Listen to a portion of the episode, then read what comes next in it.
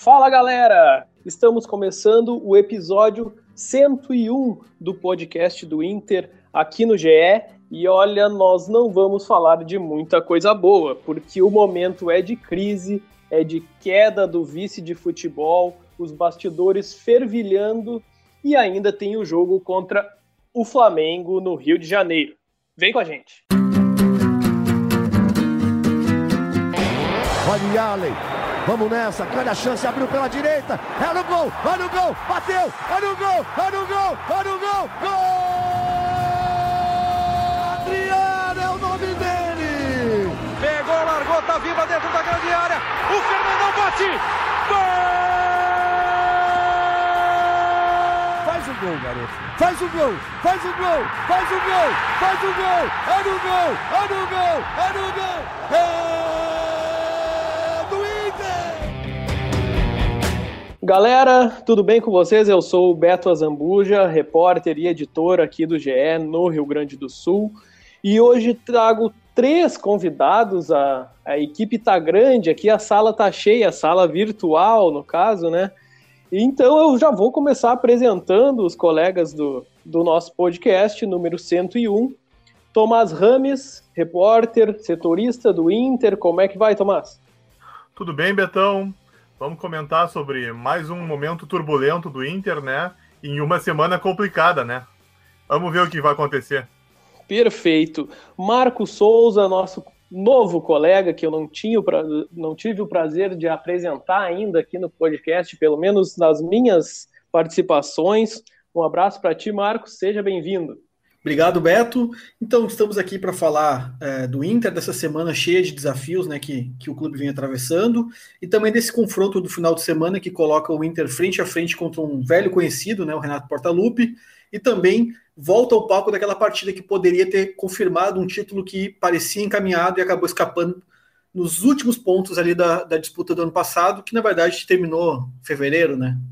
Exatamente, Marco. E por último, vamos chamar o nosso torcedor identificado, colorado, Luca Pumes. Beleza, Luca? Um prazer também falar contigo. Ainda não tinha tido esse prazer. Salve, Beto. Salve, pessoal. Tomás, Marco. É, bom, eu me sinto em Doni Darko, né? Parece que é um pesadelo todo dia. Faz dias que eu vivo o mesmo dia. É, parece que a vida não melhora o Inter me dá cada vez mais desgosto e a minha mente parece que está enlouquecendo. Fora isso, sextou, estou muito feliz de estar aqui com vocês, mas só de estar aqui com vocês. Somos em quatro, a equipe está grande hoje e tem mais gente aqui do que gente no vestiário do Inter com vontade de jogar. Olha aí, já começamos bem, com declarações bem tranquilas, né, galera? Vamos lá então, já que o, o assunto é quente, né? Vamos começar com o vestiário mesmo. Uh, essa semana que passou aí, nós tivemos a, a queda do vice de futebol João Patrício Herman, principalmente pela pressão após os maus resultados no Campeonato Brasileiro. Relembrando que o Inter é 14 colocado com 15 pontos, tá apenas 3 da zona de rebaixamento. E aí alguém tinha que cair, caiu o vice de futebol numa, digamos, numa numa atitude que não pareceria que aconteceria pelo que a gestão encabeçada pelo Alessandro Barcelos estava prometendo quando assumiu. Mas, enfim, caiu, são consequências do futebol que o Inter está demonstrando e algumas decisões fora de campo. E agora o clube vai atrás de um substituto, que ainda está bem longe de aparecer, né, Tomás? O que, que nós temos aí para falar sobre esse bastidor todo e o futuro dos os próximos dias, digamos assim, do Inter.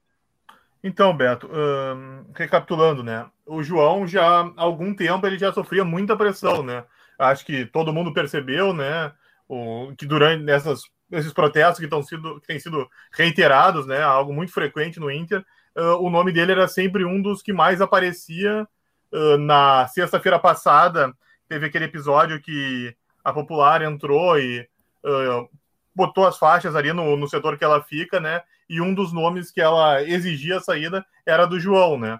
Mas ele seguia, né? Pela relação que, que ele tinha com o presidente, seguiu, mas uh, o empate em 0 a 0 com, com Cuiabá uh, aumentou ainda mais a pressão e a, o conselho de gestão, que sempre tem uma reunião segunda, uh, já pensava numa troca e aí meio que uma coisa já estava pensando na troca e o João meio que, como diríamos assim, uh, se antecipou e resolveu sair, né? Mas era algo que meio que já estava encaminhado. Desde então, o presidente, os pares dele do conselho, gestão no caso, né, estão analisando nomes, mas ainda não chegaram à decisão de quem, de quem vai ser. Uh, os três nomes que foram ventilados, o Felipe de Oliveira, que é o diretor-geral da base, uh, o Flávio Ordog, que é o secretário-geral da presidência e uma pessoa muito próxima ao presidente, e o próprio Emílio Papaléuzinho, que também é muito ligado ao presidente, que ajudou na, na transição, uh, eles garantem que não foram procurados, mas uh, eles dizem que eles não teriam um tempo hábil, né, para tocar uma pasta tão importante, né, a principal pasta do clube nesse momento, né, que o trabalho deles inviabilizaria tocar o, o clube, né, com a importância que ele merecia.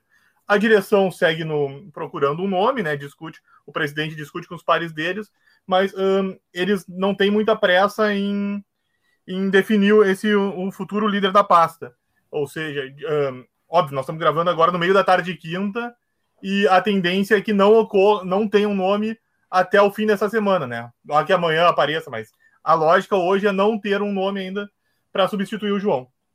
Uh, Tomás, antes de, de entrar mais um pouco nessa parte do, do Alessandro Barcelos, assumir o vestiário junto com Paulo Brax. Eu gostaria de fazer uma pergunta ao Luca e se o Marco quiser comentar também, mas isso é, é mais para análise do torcedor mesmo. Quando tu falaste na questão das faixas colocadas no Beira Rio, uh, foi um, um erro de controle interno do clube absurdo, né?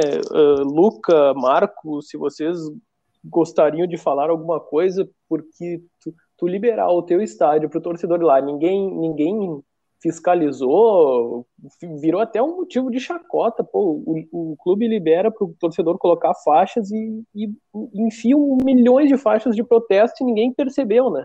Tem um filme, um fato histórico chamado Troia, né? O pessoal entra e faz o que bem entende lá dentro. Enfim, a gente fica até assustado, né? Mas eu não considero que tenha sido alguma questão de amadorismo, porque há uma relação de confiança entre diretoria e torcida é, que, que propicia né? que, a, que a popular chegue e, e faça né? o, o, seu, o seu movimento ali, porque não se imagina que vai se fazer isso. Mas, ok, talvez a pessoa tenha sido ingênua aí, né? Podia ter imaginado alguma coisa. Eu acho que não seria o caso, porque veio. Já teve um tempo ali, acho que até no, no Brasileirão, é, no último Brasileirão, que tiraram as faixas, depois recolocaram as faixas, uh, mas nunca algo em tom de protesto tão é, forte, né? Tão, tão incisivo é a palavra que eu queria buscar. Uh, a, a, faixa que mais me chamou a atenção, além da, do pedido iminente da, da demissão do João Patrício, foi a do Dourado Chorão, né? É, que talvez seja um pouco injusta em relação a todos os outros jogadores que estão com baixo rendimento, mas também a gente tem que entender o lado do, do torcedor, porque eu estou aqui para isso, de ver no Dourado o rosto da incompetência e da, da derrota né, que o Inter adquiriu durante essa década, né? Que é o jogador que está aí há mais tempo. Então, mesmo sendo um cara muito novo, ele foi uma liderança inventada pelo Inter, isso é claro, isso é óbvio. Depois daquela tentativa frustrada de, negoci de negociação dele com o mercado é, britânico, né, o mercado inglês. E isso machucou um pouco o torcedor, porque o Dourado ele não pode ser capitão. A gente não pode injetar em alguém uma característica que não é sua. O Dourado, é, é, ah, além de ser o homem ali, o camisa 5, vamos dizer, ele ainda é o capitão. É, pra, é, é literalmente para inglês ver, né? Porque não é possível, o cara não é esse cara. Acho que o torcedor, por mais que tenha pegado pesado, eu me senti representado naquele momento. E as ações da Popular, elas vinham deixando a desejar na visão de muita gente, porque se estava pensando assim, o que, que eles vão fazer? Eles não estão se posicionando. E aí eles mostraram que eles estão online roteando, né? Porque fizeram o protesto de uma maneira bem bem pontuada. na minha visão de torcedor, né? Se alguma coisa passou do ponto, a gente vai ter que fazer uma análise um pouco mais conceituada. Mas eu me senti representado aquele dia e talvez tenha sido um pouco de falha na, na, na logística, assim, do clube. Eu vou, eu vou colocar o meu, a minha opinião, Beto, não na condição de torcedor, mas na condição de jornalista, assim, pessoa que trabalha com futebol. Não sou muito velho, mas já, já tô há alguns anos nessa brincadeira aí, já, uns 10 anos. Tu não é muito velho, Marco? Eu achei que foi. 34 anos, recém-completos. Hum, há controvérsias, but... Mas enfim, tirando as críticas, né? Eu vou dizer o seguinte. Viu? É experiência de vida.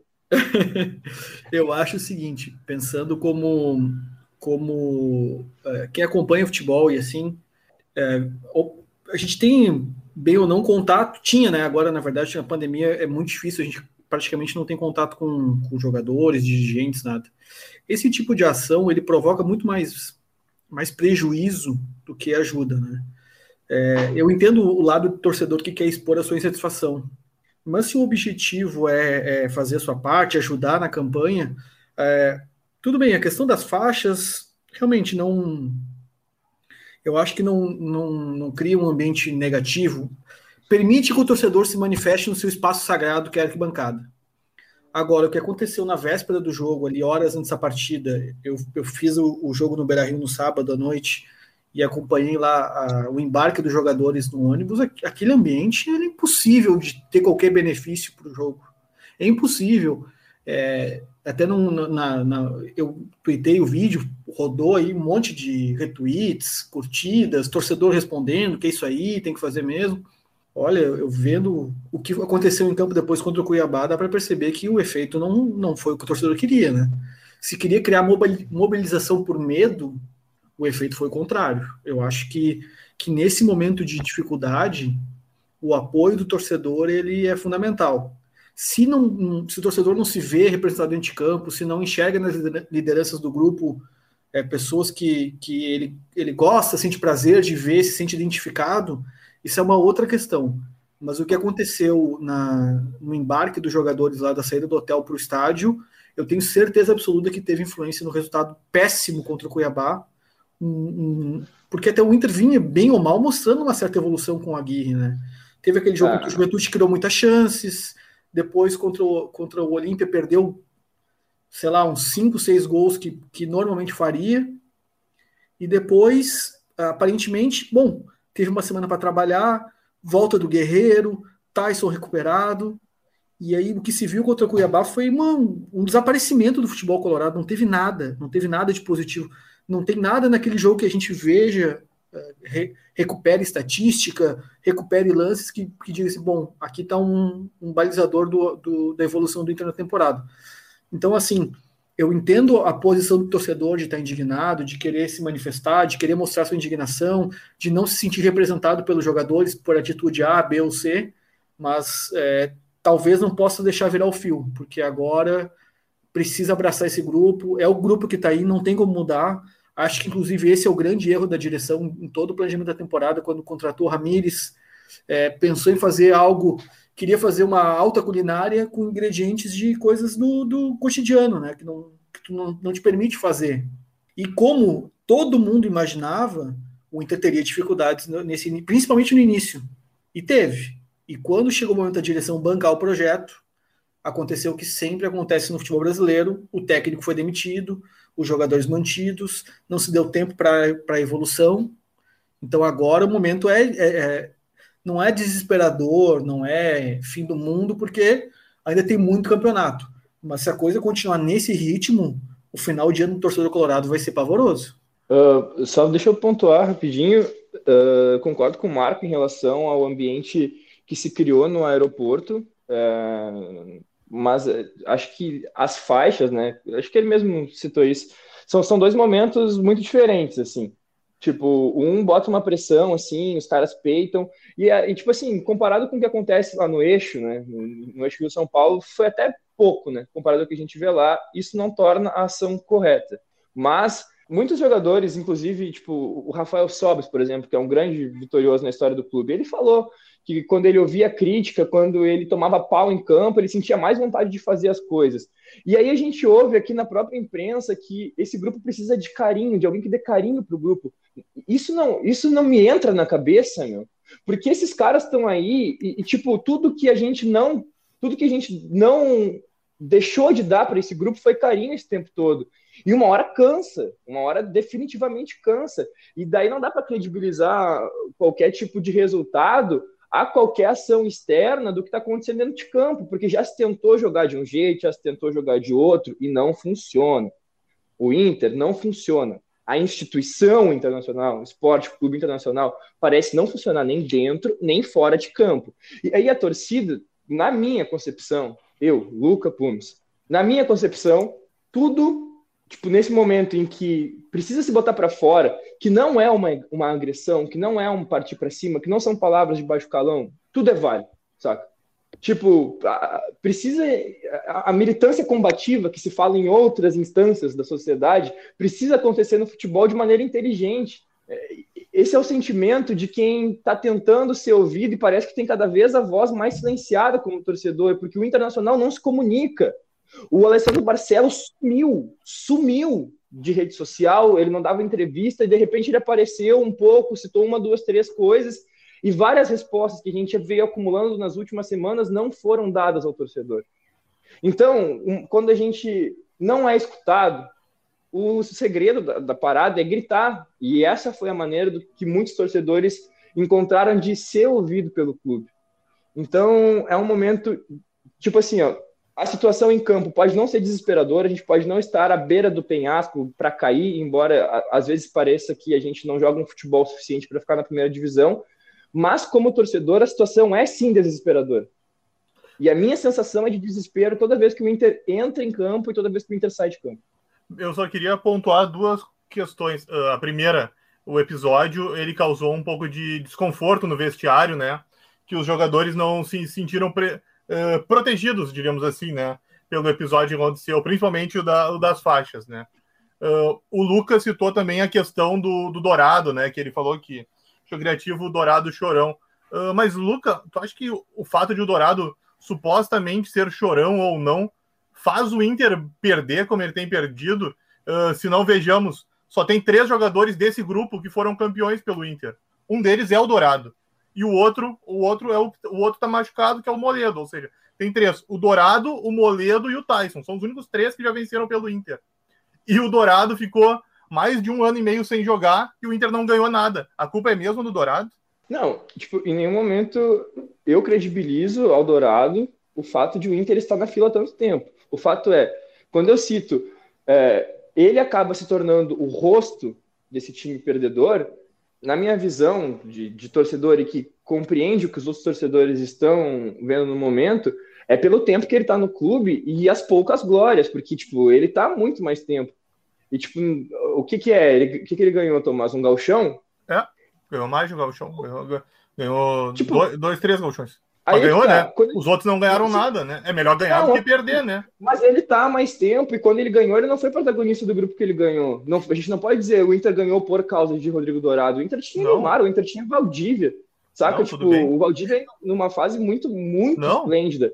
Só que. Mas ele virou titular, inclusive, com a Aguirre em um time, né, que tinha jogadores muito importantes que o Inter contratou naquele ano, se tu lembrar, né? O Inter contratou o Newton, né, que vinha com cartaz do Cruzeiro, trouxe o, o Nico Freitas, que era um cara que o Agui confiava muito, e acabou o Dourado sobressaindo, né? Então, e o Dourado ficou muito tempo fora. Então é isso que eu acho que tem um, um episódio que aconteceu que eu acho que ele ficou marcado por coisas que eu nem vejo assim, que seja ele o culpado. Até porque, sinceramente, Sim. eu vejo ele como um dos melhores jogadores desse time tecnicamente, hoje eu não, eu não, consigo considerar que ele esteja numa fase boa tecnicamente. De Como maneira geral, tá, né? eu acho. Como ninguém tá, né? Não, ninguém tá. Mas de maneira geral, para mim, assim, entre ele, o Johnny e o Lindoso, ele é meu titular. Sempre vai ser. O Johnny, tipo, ainda. Acho que ele tá no momento técnico um pouco melhor, mas a segurança que o Dourado me passa ainda é maior. Só que é muito tempo que ele está no Inter e a questão da liderança é inventada, tipo, tu dá uma faixa de protagonismo e querer injetar características de liderança num jogador que não tem ela, marca muito, porque tu usar a braçadeira de capitão do Inter, logo depois de um jogador como o Andrés Nicolas D'Alessandro, não existe maneira de tu não ser cobrado. Mas e o, aí o cara. Mas assim, aí o, que, que, o que, que, que, que, onde é que tá faltando a liderança? É isso que assim, eu vim de uma. Eu vim de uma. Eu, eu cobri a Grêmio, né, antigamente. Então, assim, eu tenho uma outra visão de. Eu estou começando a conhecer agora as rotinas do, do Inter, começando a conhecer os processos do clube. Então, assim, eu de longe, vendo, eu não consigo enxergar no Dourado um, um cara um cara que seja, é, vamos dizer assim, não seja líder, porque o que, que o que está acontecendo é que está se comparando um processo de, de, de, manifestação com o que tinha o D'Alessandro, entende? O D'Alessandro e o Dourado são jogadores diferentes, completamente diferentes, de posições diferentes, de características diferentes, de personalidades diferentes, então, a, questão da faixa de capitão, ela é simbólica, é, é o cara que reclama com o árbitro, que não sei o quê, mas assim, a gente não tem a noção de qual é o impacto do Dourado internamente no vestiário, entende? É, é esse é meu ponto. Eu entendo que o tipo, torcedor ele não se enxergue nos jogadores e nesse grupo de jogadores em particular seja mais difícil para o torcedor se identificar com um atleta, entendeu? Eu entendo isso. Essa parte para mim é ok. Só que vendo a, a, o nível de críticas que o Inter tomou, o Inter está toda hora tentando responsabilizar um indivíduo por um processo que é completamente coletivo, entende? Ah, o Dourado não ganhou nada. Ah, Ciclano é, faz cabelo dourado, então não joga. É, o fulano tá com uma, um bigode diferente, então é, é não tá focado sabe? O Inter tá, tá tão num processo assim de tá todo mundo se apontando para ver onde tem a culpa que tá individualizando em questões que não tem que não tem um peso para justificar todos os problemas, entendeu? Não é a falta de liderança do Dourado o problema, não é que o Edenilson tá tá sentindo ameaçado e quer sair, não é a cor do cabelo do Thiago Galhardo que faz diferença, não é o Alessandro Barcelos que venceu um processo eleitoral extremamente é, conflituoso que, que realmente expôs que o clube estava muito dividido, que tinha muitas correntes políticas interessadas em, em ter vantagem.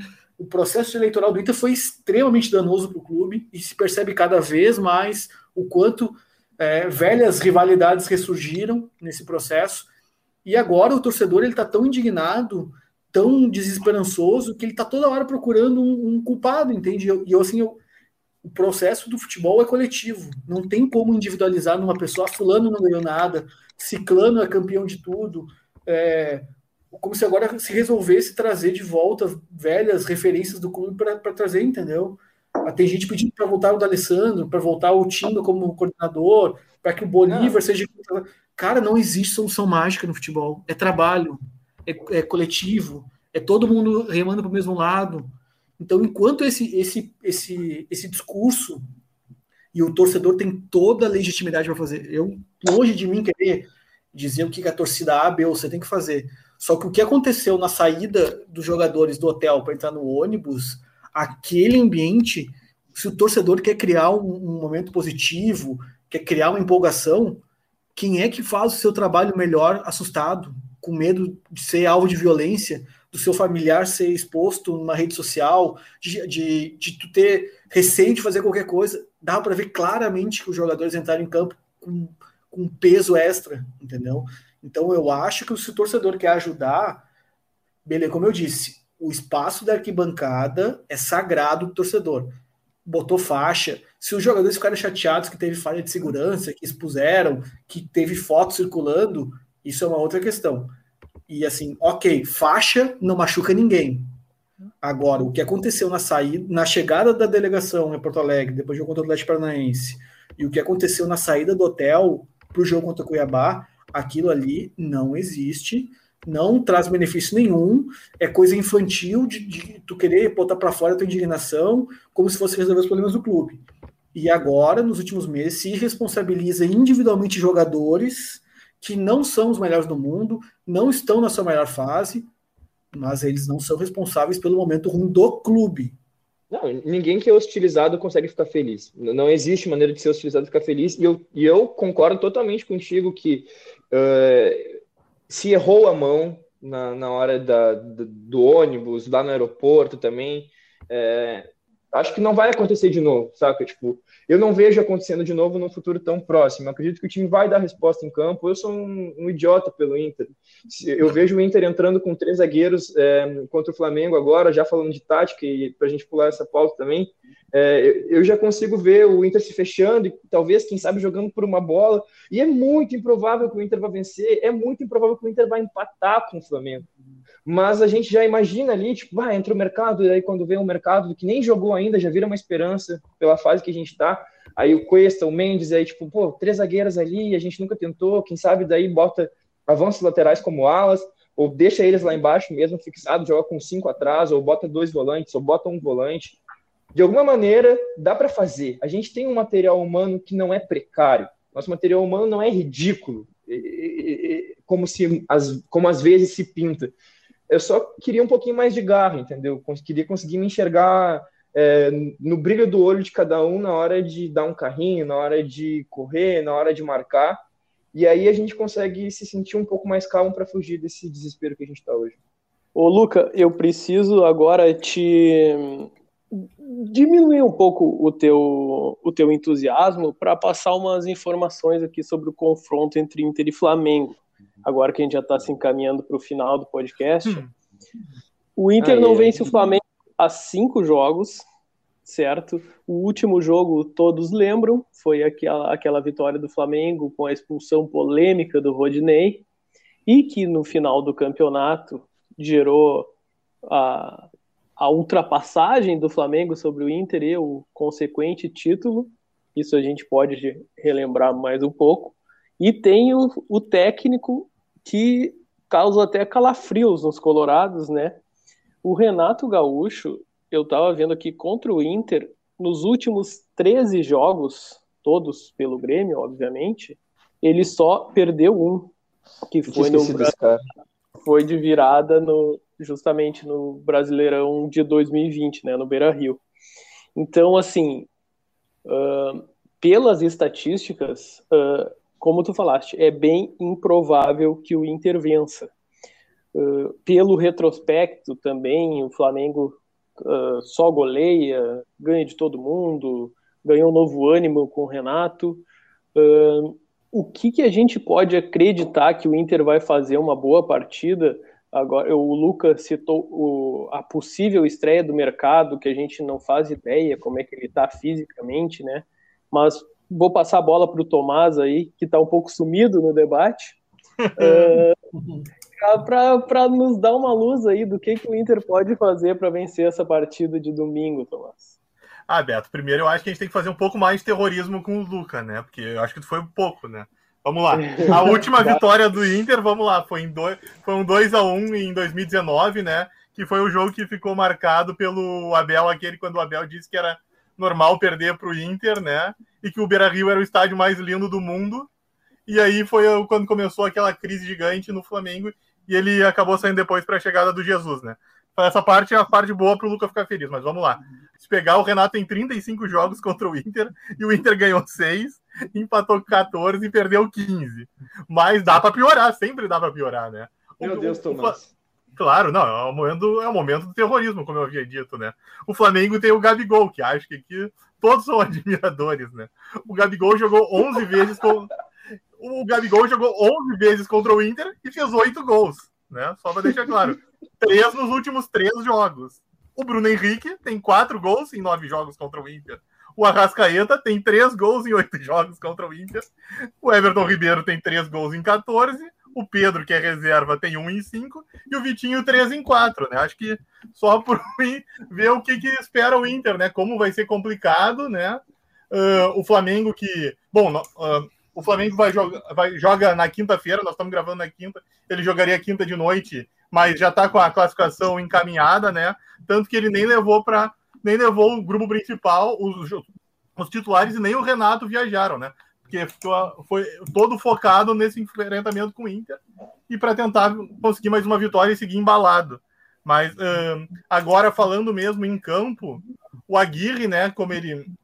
Tomás, ter... depois de tudo isso que tu falou, eu não sei se tu vai ter algum, algum elemento para dizer que o Inter pode ganhar.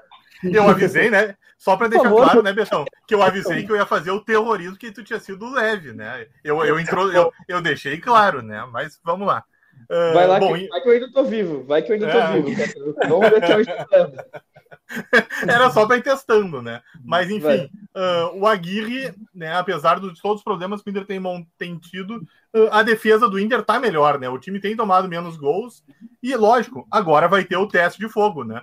Com a chegada do mercado, que é, que é um jogador sim que tem liderança, né? O, o Lucas passou muito tempo durante o nosso podcast falando sobre falta de liderança. O mercado é um líder, é um, e é um cara que vai dar mais força ali atrás. O Aguirre ainda vai ter que decidir se, como é que ele vai montar esse sistema, mas o mercado já ajuda, né? Ali. E o problema é fica na frente, né? O Inter tá com muita dificuldade de fazer gol e vai ter mais, uma, mais um duelo grave, né? Tem a dúvida do o Guerreiro voltou no último jogo, mas não teve uma boa atuação.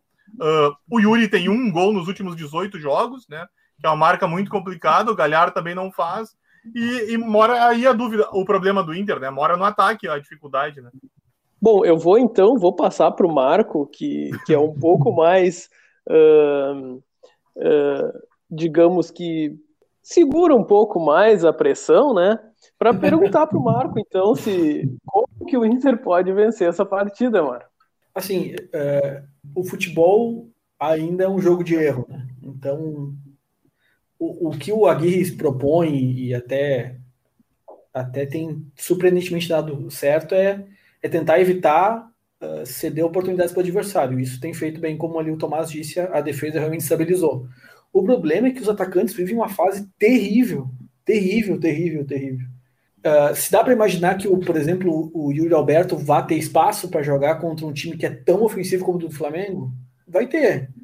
Caio Vidal, talvez, se ele for titular, tal, também seja um jogador importante. Pode ser. O problema dos times do Renato é normalmente quando os volantes são bem marcados, acaba trancando a saída de bola dele, e o, o Renato gosta de que os dois laterais avancem ao mesmo tempo. E com esse time do Flamengo também, tem que fazer isso mesmo, tem que botar todo mundo para jogar, porque todo mundo joga muita bola.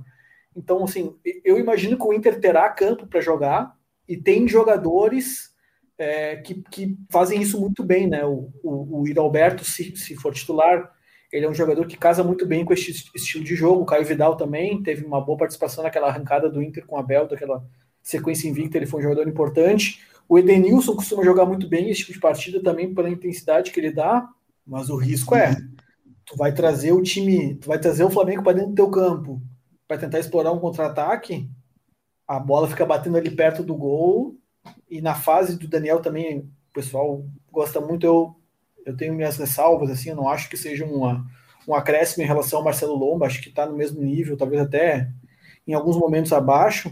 Ele toma uns gols estranhos, assim, eu, eu acho que volta e meia o Inter toma um gol meio estranho. Então, é, é um jogo que a velocidade do Yuri Alberto e do Caio Vidal serão fundamentais, ou talvez o, o Patrick parece que pode voltar também. Ele é um jogador de muita força para fazer essa, essa, essa transição defesa e ataque.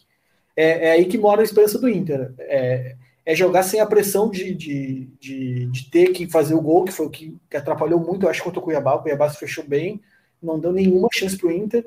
Então, acho que nesse sentido de ter, é, de entrar já em campo como o, o azarão, deixa toda a responsabilidade para o Flamengo construir o jogo. E o Inter tem vários jogadores que casam bem com esse estilo de jogo de mais reativo, né? Que é o Alberto. O próprio Tyson não é bem um meia, cara, clássico, né? é um jogador que ainda tem velocidade, pode ajudar. Então, eu imagino que se, se o Inter, vamos dizer que, sei lá, domingo, eu ajudei na matemática, vai ser o quê? 9h30, 9h40 para terminar o jogo? Por aí? Não, não. O jogo é 6h15, acaba 8h15. 8, 8 horas vai acabar o jogo. Mais pedi ajuda na matemática, eu já avisei. Então, se é 8, 8 e pouco por ali, se o Inter estiver vencendo o jogo, tiver vencido o jogo, eu acho que, é que o caminho é esse, Beto. Ter vencido num contra-ataque, uma foco total na defesa, Daniel melhor em campo, vai ser por aí. Eu imagino que se o Inter voltar com os três pontos do Rio, esse vai ser o roteiro do jogo. O Marcos citou uma questão bacana, né? Porque a gente discutiu muito tempo aqui sobre pressão, né? Esse é um jogo que o Inter não tem pressão alguma para o que vai acontecer, né? Porque todo mundo tá dando, todo mundo dá o Flamengo como grande favorito. Então, uh, o Inter vai entrar em campo para tentar, claro, conter né, a, a qualidade do Flamengo mas se encontrar um espaço, né, uh, os jogadores de frente do Inter, o Edenilson, o Patrick, o Yuri, o, como, como o Marco falou, né, podem e o Tyson podem surpreender e de repente sai um gol do Inter e o Inter consegue um bom resultado, né? Beleza, gurizada. Luca, eu vou te dar um minuto para dar uma esperança para os colorados e coloradas que nos ouvem. Vamos lá, meu pai sempre diz, aproveitando aí o gancho do Dia dos Pais que está chegando, meu pai sempre diz que futebol é momento. E como a gente está falando muito em momento, agora a pressão está todo do lado do Flamengo e é muito improvável que a gente vá vencer. Mas se a gente pegar o final do último brasileiro, a gente entrava como favorito em várias partidas e as últimas cinco, é, cinco rodadas a gente não conseguiu corresponder.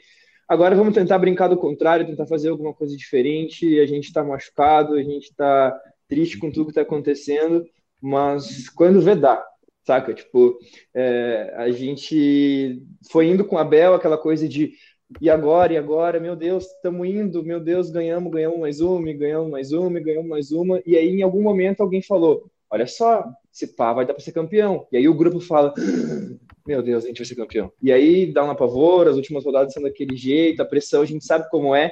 Mas uma vez na vida, vamos aproveitar estar do lado contrário, estar do lado que não tem pressão e tentar voltar pelo menos com um pouquinho do Rio de Janeiro, que já vai ser uma grande benção. Valeu, Luca. Até a semana que vem. A gente te espera também no domingo ali, pós-jogo, com mais um vídeo da Voz da Torcida.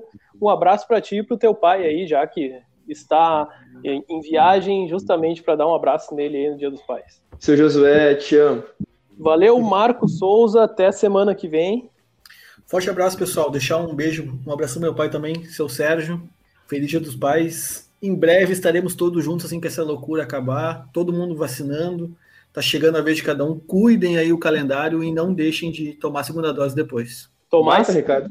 Eu vou deixar Por um beijo favor. pro meu pai também, né? Aí, careca, claro. um beijão. Te amo, velho. É aí, seu Carlos. E um abraço a todos vocês. Fica aqui o meu abraço também pro seu Luiz Roberto, mais conhecido como Queco. E um abraço a todos colorados que são hum. pais, a todas coloradas que têm seus pais também, e a todos que são pais e que nos ouvem e que vão nos seguir nos ouvindo na semana que vem. Até a próxima, galera. Um abraço a todos.